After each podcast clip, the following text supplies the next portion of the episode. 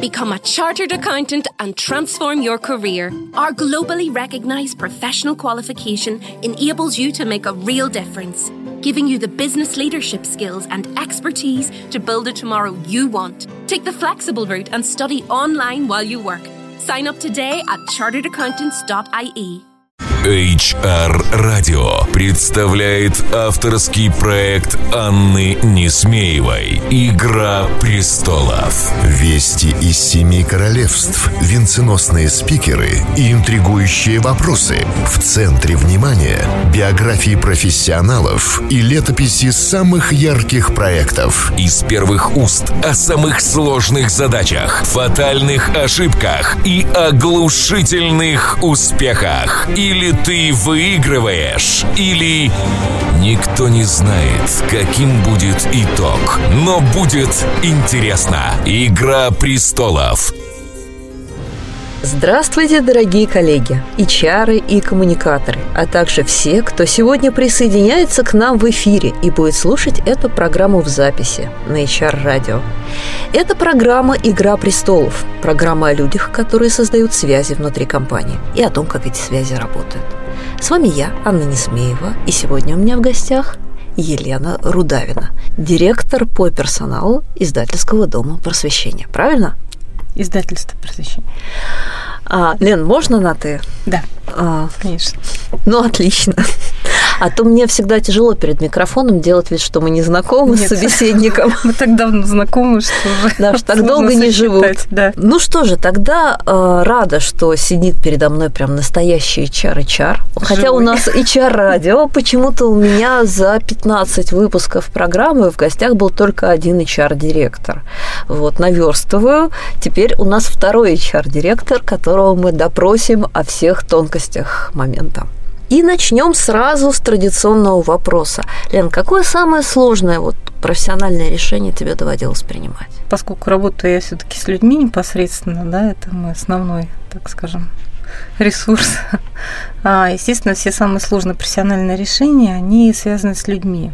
И э, я вот пока сюда ехала, пыталась э, вспомнить э, такие сложные решения.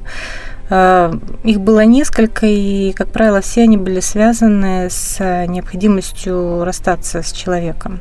Потому что тут начинают бороться, скажем так, профессиональные какие-то вещи, интересы компании, личные отношения, понятие справедливости. Все это смешивается в компот, и решение принять действительно бывает очень сложно. Ну вот э, я могу привести какой-то более конкретный пример. Э, Это была вообще редкая для меня ситуация, когда я работала с человеком, с которым меня связывала многолетняя дружба. И это, пожалуй, единственный случай в моей жизни, когда удалось развести вот э, работу отдельно, дружеские отношения отдельно, и одно другому никогда не мешало. Но настал период, когда совершенно объективно было понятно, что с человеком нужно расставаться. И было очень сложно мне эту миссию реализовать, принять для себя такое решение, согласиться с ним а, и потом его воплотить в жизнь. А как же тогда друзья на работе? А Ведь нам очень часто в популярных HR-изданиях рассказывают, что ребята, вы должны дружить, ребята, там, вы одна команда, вы чуть ли не одна семья. Или это дружба вот до первого кризиса, до первого какого-то обострения, когда возникает вопрос, кто кого, и идет борьба за ресурсы? Нет, ну почему? Дружба тоже имеет э, не- несколько разновидностей. Я бы не стала говорить, что это одна семья, потому что, ну, не знаю, в моей картине мира семья – это семья, а работа и команда – это работа и команда. Это не означает, что кто-то на первом месте, кто-то на втором, кто-то лучше, кто-то хуже. Это просто разные два мира, и я, я их не стараюсь не смешивать, ну, потому что просто это мешает. Я не вижу никаких противоречий э, в этих э, понятиях. Э, На работе можно и нужно дружить, иметь дружеские отношения, более дружеские, менее дружеские. Командная работа вообще живет по своим законам, и тут не дружба все склеивает. А, Потому что дружить вместе можно вместе улыбаться, вместе весело проводить время, думать об одном и том же. А командная работа – это а, умение слаженно действовать для достижения одной цели.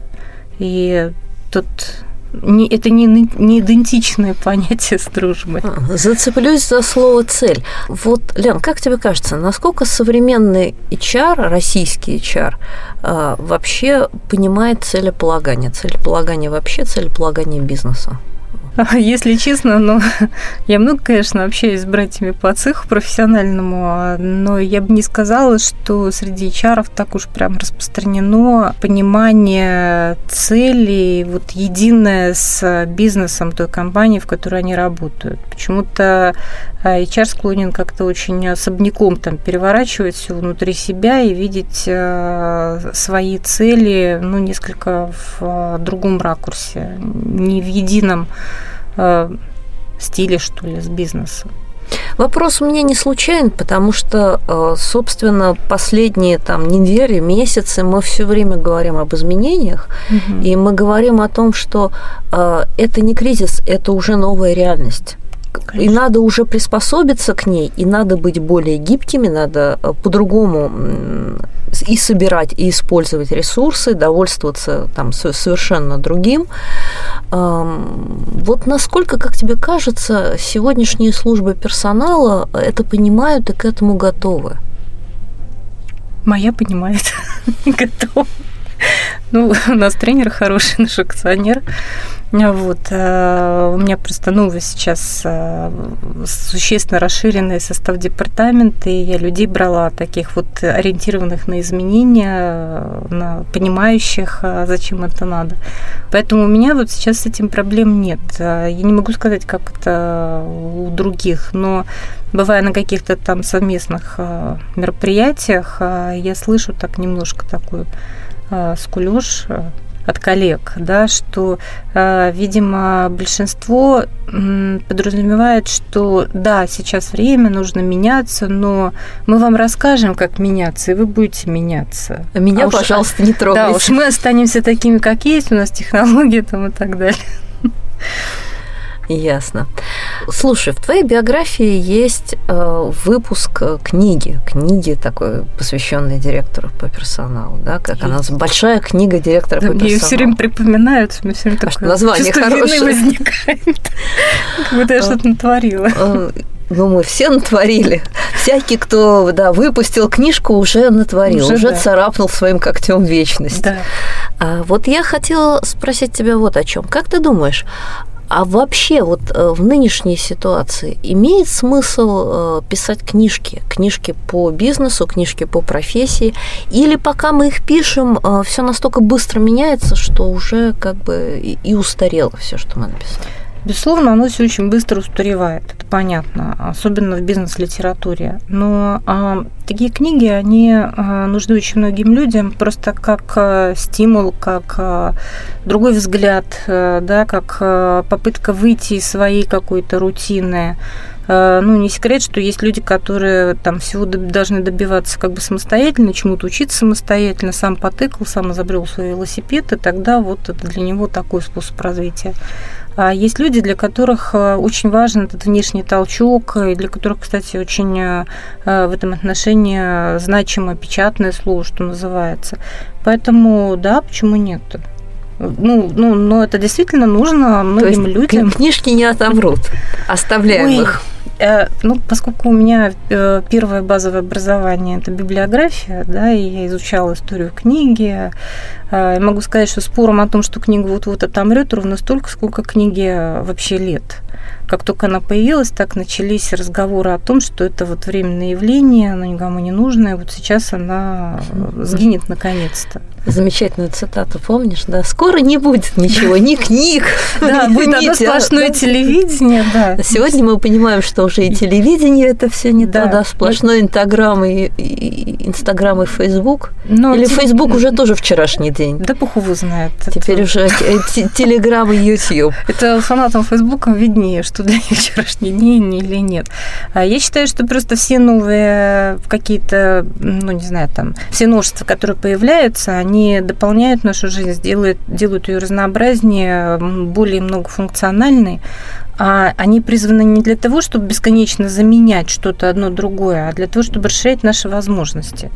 Э, поэтому, ну вот у меня, например, дочка, она, она очень такой заядлый читатель, она читает э, все книги всеми способами.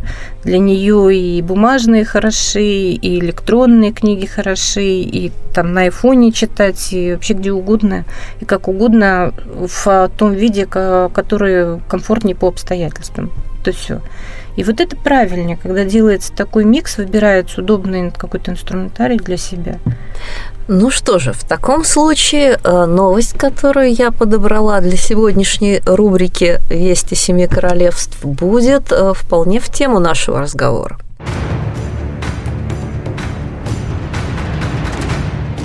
Вести из семи королевств.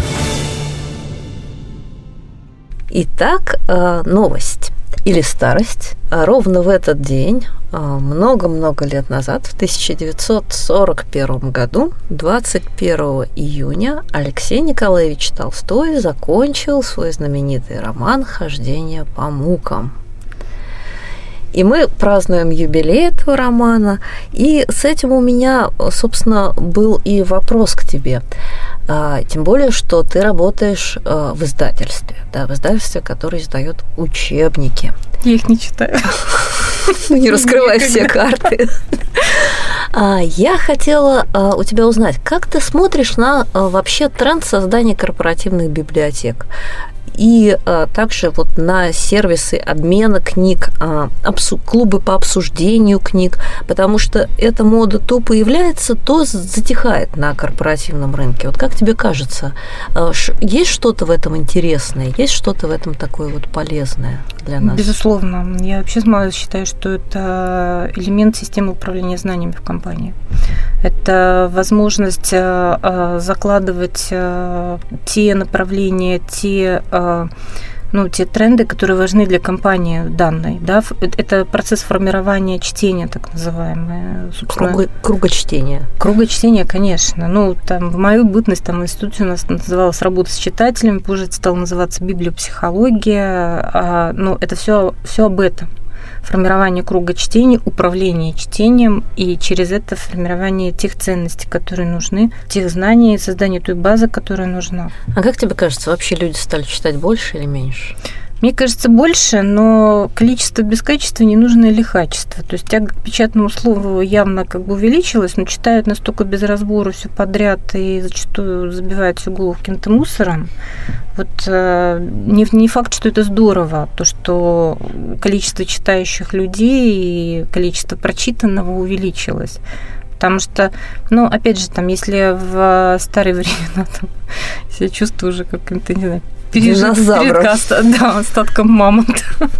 А, в былые времена все-таки была там цензура, была проверка, и до чтения допускалось э, нечто соответствующее, так скажем, э, представлениям там, власть имущих, да, управляющей идеологии и прочее.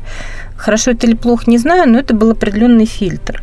Сейчас этих фильтров нет – выбрасывается все, что можно. А, все пардон, испражнения мозговые чьи-то там, да, там домыслы, видение мира. С одной стороны, это хорошо картинку разнообразную показывать, с другой стороны, для читателя, который не умеет сам фильтровать, ну, это, в общем, не очень здорово, потому что он просто впитывает и захлебывается ну, ты знаешь, вот мне кажется, тут был бы хорошим лекарством как раз то, что э, в старые добрые времена называлось читательским клубом. И вот э, то, что мы можем найти как бы на страницах тех же там романов Агаты Кристи, где дамы собираются, чтобы обсудить mm-hmm. очередной там детектив или роман, потому что именно в обсуждении э, книги и рождается вот эта вот самая история про то, э, о чем она, зачем она вообще насколько это представляет некую ценность. Кстати, э, вот мне кажется, что история обсуждения книги и идеи вообще, она должна закладываться во время обучения, во время образования. Но вот я вспоминаю школьный курс литературы, я, честно говоря, не помню, чтобы мы обсуждали книги, мы их изучали. Да, мы изучали, но потому что школьный курс литературы, он больше был похож на такие основы там, или введения в литературоведение. Да, Википедия какая-то Да, и вот и как бы закладывались какие-то прямо вот знания, что это вот так, а никак иначе, и мешали книгу воспринимать, какое-то собственное восприятие рождать. И вот этого обсуждения-то его никогда и не было. А как тебе кажется, вот если на а, предмете там, бизнес-книг или каких-то иных публикаций пытаться формировать в компании вот такую культуру обсуждения, а, это на благо компании или а, во зло? А то вдруг они еще мысли начальства обсуждать начнут. Я об этом не думала, но, пожалуй, сейчас возьму заметку как идею. Если при правильной подаче, мне кажется, это может быть очень интересным инструментом. Ну, можно же направить нужное русло эти обсуждения и Потому мне что кажется, мне иногда кажется, что большая беда вообще наших соотечественников, выходцев из Советского Союза, стоят в том, что они а, крайне неохотно и неумело публично обсуждают свои идеи, высказывают их. То есть они не готовы вступать в дискуссию, они не готовы аргументированно отстаивать свою точку зрения, вообще ее формировать. То есть они, они готовы скорее соглашаться с какой-то трансляцией сверху, а потом говорят, ну, это же было не наше решение. Я же за него, я его не выбирал, говорят они. Вот. Ну, наверное, да, наверное, это какое-то порождение прошлого. Сейчас ребят немножко другие. А, ну вот э, молодежь она другая, она не боится что-то высказывать, но, к сожалению, за этим высказыванием зачастую есть и аргументация, только не следует никакого действия. Ага, то есть все слова. Ну, да. Либо э, так э, следует какое-то действие, то вот хочу делаю, не хочу не делаю. То есть какой-то, я сейчас э, называю это вот свежее всем поколение, такие эльфы, они порхают э, как-то очень безмятежно э, по жизни, они очень такие... Эльф 89 уровня. они, они развитые, насыщенные, интересные, они очень многое могут, но я не знаю, где у них та клубка, которая их включает. Ой, слушай, я позволю себе вспомнить анекдот, который относился, правда, совсем к предыдущему поколению, к поколению моих родителей. У них был знакомый э, доктор физико-математических наук, который еще в советское время, сидя безработным, дал в газету объявление. Могу давать уроки физики и математики, но не хочу.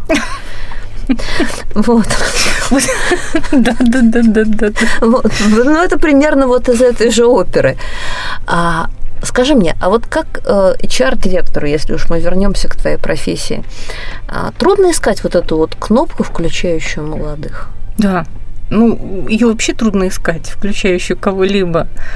А, потому что никто о ней не рассказывает, да зачастую сами не знают, что их там способны включать, а не включать. И, как правило, представление, собственно, человека, его мотивация и стимулах, там, да, которые эту всю мотивацию включает, они очень сильно расходятся с какой-то действительностью. Это идет какое-то нащупывание все время, да, вот иногда это прям вообще ручная работа. Трудно, ну интересно. Ну, поделись с нами какими-нибудь секретами, последними открытиями. Что вот такого мотивирующего, может быть, за этот год удалось нащупать? Нащупать не знаю. Ну, ну, у нас а, такой идет а, бурный вал а, работы, в том числе и по постановке системы мотивации, которая, ну, вот современной системы у нас как бы в компании никогда не было, да, КП, там, как, как с ними работать, как с ними жить, их каждый понимает все равно по-своему что э, я просто вот за, за этим э, валом, за этим быстрым движением, э, за этим вбросом всего нового, я, честно говоря, уже не помню. У меня вот эти вот все нащупывания, они, как сказать, это такие повседневная необходимость, э, которая уже даже не запоминается. Я сейчас такого примера даже не приведу. Ну, при, ну буквально действительно там а, а, персонально с какими-то людьми, когда понимаешь, что не включился, не заработал, да, не понял, не захотел понять, и там вручную как-то уже с ним... Ручное управление фактически. Да, да. Как на спускаемом пилотируемом аппарате. Да, мы, мы зачастую просто распределяем, у кого более, так скажем, контактные отношения с этим человеком, тут с ним общается, разговаривает, нащупывает, находит, что как его там включить. Не всегда удается, но чаще всего все-таки докапываемся. Ну что же, хорошо.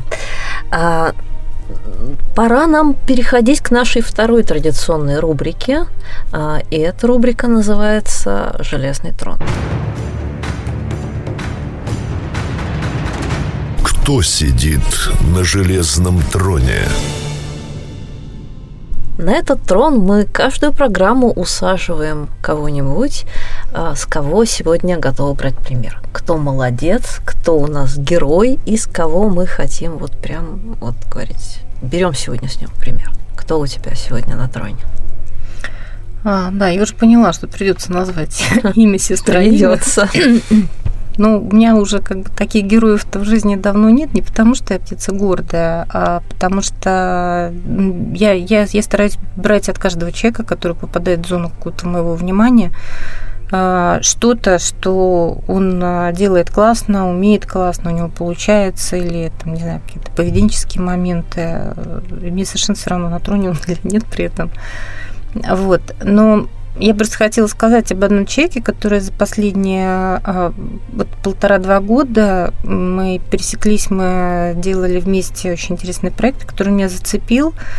А, это Ольга Голышенкова, она а, руководит компанией Международной ассоциации корпоративного обучения МАКО. Это ребята, которые делают вот летний молодежный лагерь «Форсаж», они вообще делают безумно много интересных проектов. Вот сейчас у них закончилась смена, авиационная смена «Взлет» в Артеке. Они, они делают совершенно невероятные, очень крупные проекты. И вот а, Ольга, она не просто руководитель, она идеолог вот этого всего. Она находит какие-то совершенно потрясающие ходы для решения задачи вообще любого масштаба, связанные с любым абсолютно клиентом. Ей не страшно отдаться. Вот как она это делает? А, ну, я, у меня с ней была там доверительная беседа, она сказала, я не знаю, у меня нет никаких секретов, это как-то приходит.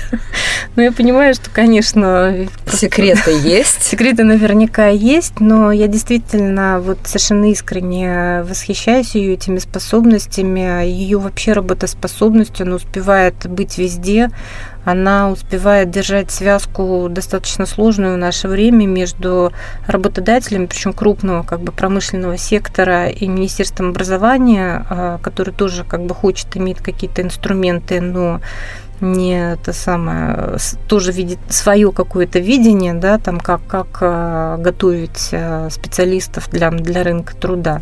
С другой стороны, вот крупные очень потребители э, этих специалистов, которые готовы вкладываться и вкладывают огромные деньги, но никак вот... Не найдут они общий не, да, язык. Да, и Ольга вот прямо вот на этой связке, я не знаю, как она там все это держит, она понимает и тех, и других, и у умеет их э, ну, заставить вступить в диалог и даже начать понимать друг друга. То есть вот э, мне кажется, она очень серьезную работу делает, очень важную, за которую вообще очень мало кто в свое время брался. Итак, у нас сегодня на троне Ольга Голышенко. Да, Голышенкова. Голышенкова.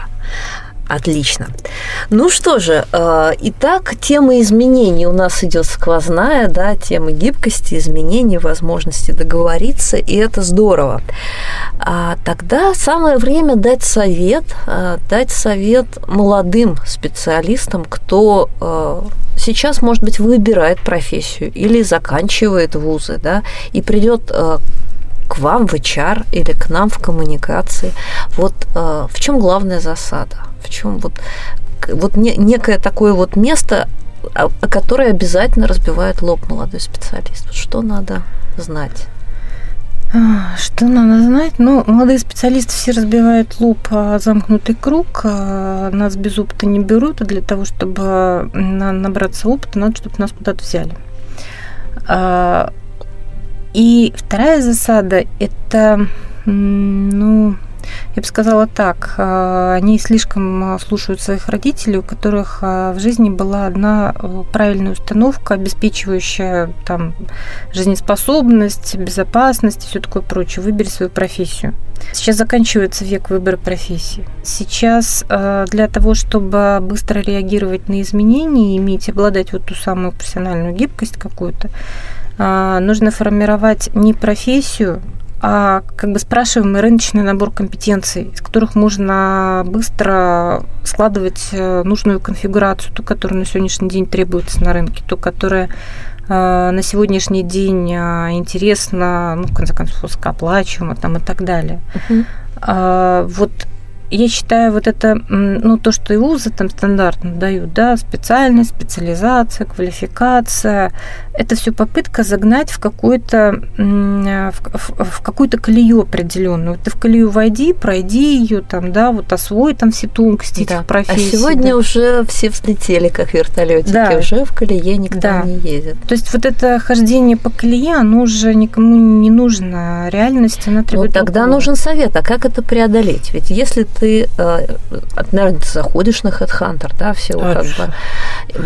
Но ведь мы там и увидим те же самые самые названия специальностей, те же самые названия позиций, определенные как бы требования, по которым а, HR ищут там людей. И вот как же быть там мне или кому-то другому, там мы такие талантливые, мы такие разносторонние, а мы а, не умещаемся даже вот в эти вот а, job description. Ну, вот из моей практики чаще всего работодатель, а, чем более четко он а, формирует требования, да, вот жестко там а, к кандидату, который, он который ему нужен, тем выше вероятность, что возьмет он человека совершенно другого. Совершенно другого.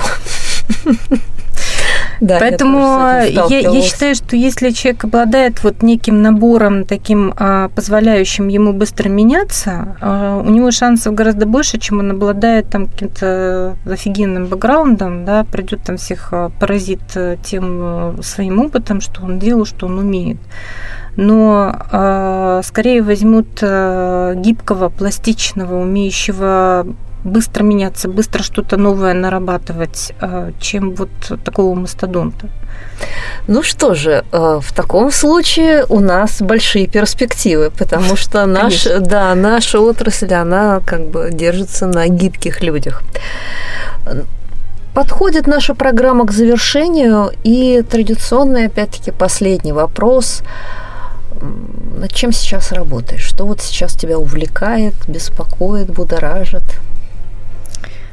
А, беспокоит меня только состояние здоровья временами, потому что ну, как-то стало действительно беспокоить и мешать иногда работать. А... Нас услышат все вообще представители медцентров по радио и немедленно начнут да, обращаться. Ну, обращаться бесполезно, потому что мне некогда это беспокойство реализовывать на практике. Потому что у меня много работы, у меня много интересных дел. А, что меня сейчас увлекает? Меня увлекает э, та трансформация, которая в компании происходит. Увлекает она как раз вот э, в том плане, что в отличие от большинства компаний, которые ищут сейчас способы, как бы нам ужаться меньшими средствами реализовать наши бизнес-цели, мы очень быстро развиваемся. То есть у нас компания сейчас завершила этап формирования стратегии до 2025 года. И можно поздравить. У меня сейчас так, такой, мы только-только разработали свою программу, программу внедрения там по своей части, и нам предстоят такие дела, что просто дух захватывает. И мы, с одной стороны, модернизируемся, то есть как бы старую компанию приводим к современным рыночным стандартам, а с другой стороны, мы одновременно должны делать э, рывок вперед, э, очень сильный, и начинать делать вещи, которые вообще еще никто не делал. Ну, в общем, да. Да, это увлекательно. Ну что же, в таком случае мы будем ждать известий и с профессиональной точки зрения, и э, на полках книжных магазинов, ну, поскольку все-таки это издательство. Ну, это да, безусловно. Ну, а куда без нас? Вообще-то вся школа без, без просвещения совершенно немыслима. Все, кто нас слушают, мотайте на ус. Теперь ну, мы да. знаем, да, мы знаем, куда писать, если вам не нравятся учебники издательства просвещения. Или да. очень нравится. Да, можно писать, э, не вопрос у нас сейчас, э, мы с большим удовольствием принимаем любые замечания. И, э, кстати, учебники проходят очень серьезную экспертизу многофакторную, поэтому да не то, что мы там придумали или авторы какие-то нам придумали, а мы честно издали. Вообще в просвещении единственное издательство, которое в этой области, в области учебного книгоиздания работает, имеет э, именно научную базу э, разработки школьного учебника. А, у нас много лет был директором, ну, еще при советской власти, директором а, издательства был Дмитрий Дмитриевич Суев, который как раз положил основы а, вот этим разработкам теории школьного учебника, и мы сейчас эту работу возобновляем, ну, то есть уже в современном, как бы, да, в, с учетом всех современных течений, наработок там и прочего. Это научная деятельность, которая, в общем-то, Круто. Мало, мало кто занимается. Мультимедийные будут учебники? Да, конечно. Нет, ну, между прочим, у нас э, ко всем нашим учебникам, вышедшим в федеральный перечень, есть электронная форма учебника. Слушай, я просто стала от жизни. Да. Я пойду на ваш сайт, я пойду смотреть и читать мультимедийные учебники. И приглашаю всех наших радиослушателей а, сходить и посмотреть, чему и на чем будут учиться их дети. Ну, а на этом мы завершаем нашу сегодняшнюю программу. Это была я, Анна Несмеева, и в гостях у меня была Елена Рудавина, директор по персоналу издательства «Просвещение». И это была «Игра престолов». А мы услышимся с вами через неделю, в следующий четверг, на волнах HR радио. До свидания. «Игра престолов» в эфире HR